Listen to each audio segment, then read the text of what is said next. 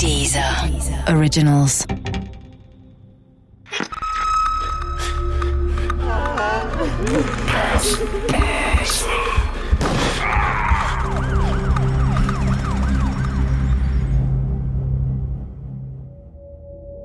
Eingemauert.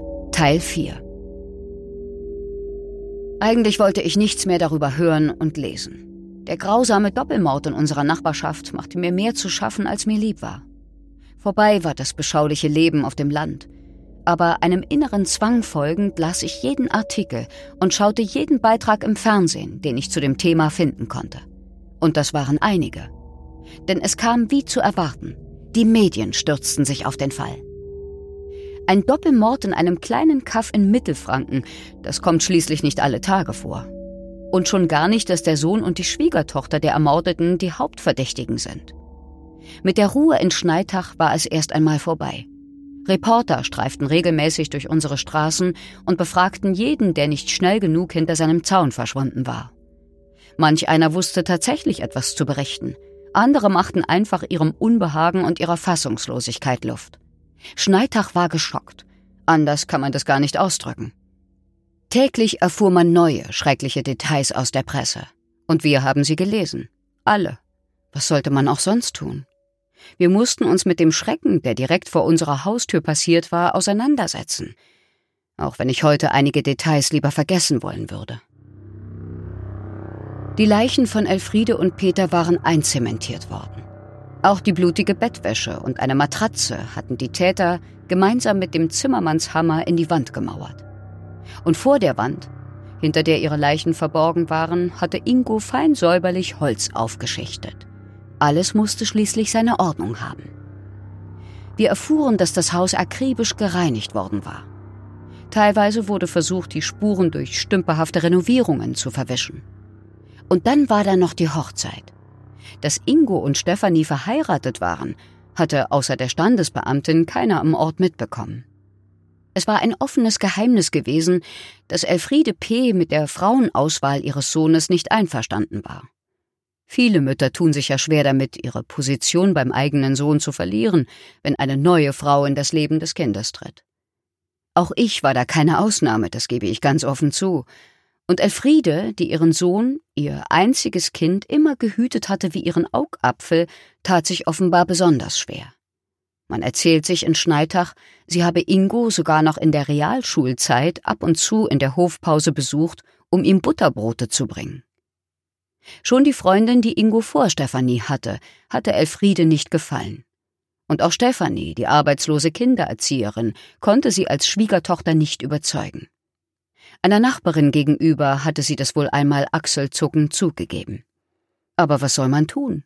Unsere Kinder werden nun mal erwachsen und treffen ihre eigenen Entscheidungen, ob sie uns gefallen oder nicht.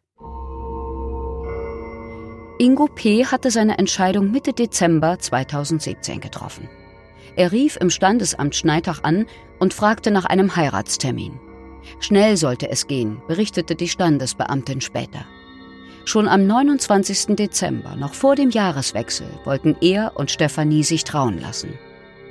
Die gleiche Standesbeamtin erinnerte sich später in einem Interview, dass Ingo sie bei der Anmeldung gefragt habe, ob sie auch alleine heiraten könnten – das ist in einem kleinen Ort, in dem jeder jeden kennt, schon eine ziemlich ungewöhnliche Frage. Aber da dem rechtlich heutzutage nichts im Wege steht und der Termin frei war, wurde die Sache beschlossen. Und so heirateten Ingo und Stefanie am 29. Dezember 2017 in Schneitach ohne Freunde, ohne Familie. Ich habe es ja bereits erwähnt. Ingo hatte seine Eltern nur einen Tag vor dieser Trauung am 28.12.2017 bei der Polizei als vermisst gemeldet. Seiner Version nach hätten Peter und Elfriede am 27. Dezember zurückkehren sollen. Doch sie hatten laut seiner Aussage kein Lebenszeichen von sich gegeben und waren telefonisch nicht erreichbar. Hätten wir die Hochzeit mitbekommen, wären wir früher misstrauisch geworden. Jeder normale Mensch sagt unter solchen Umständen eine Trauung ab. Aber die beiden wussten ja zu dem Zeitpunkt, dass ihre Eltern nicht vermisst waren. Sie selber hatten sie ja umgebracht und eingemauert.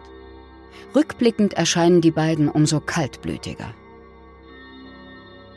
Während Schneitach und die Presse weiter nach Motiven für die Tat suchten, saßen Ingo P. und Stefanie erstmal in Untersuchungshaft. Er schwieg zu allen Vorwürfen. Doch sie sprach und beteuerte ihre Unschuld. Wie sich schnell herausstellte, war Stefanie in der angenommenen Mordnacht tatsächlich nicht in Schneitach gewesen, sondern bei ihren Eltern im circa 30 Minuten entfernten Burgtann. Aber warum saß sie dann überhaupt in Untersuchungshaft? War es vorstellbar, dass die beiden den Mord gemeinsam geplant hatten? Wie man es auch drehte und wendete, es blieb am Ende ein großes Warum. Das und die Frage, ob Ingo und Stefanie überhaupt die Täter waren, würde in einem Prozess geklärt werden müssen, solange keiner der beiden ein Geständnis ablegte. Doch bis dahin sollte noch viel Zeit vergehen.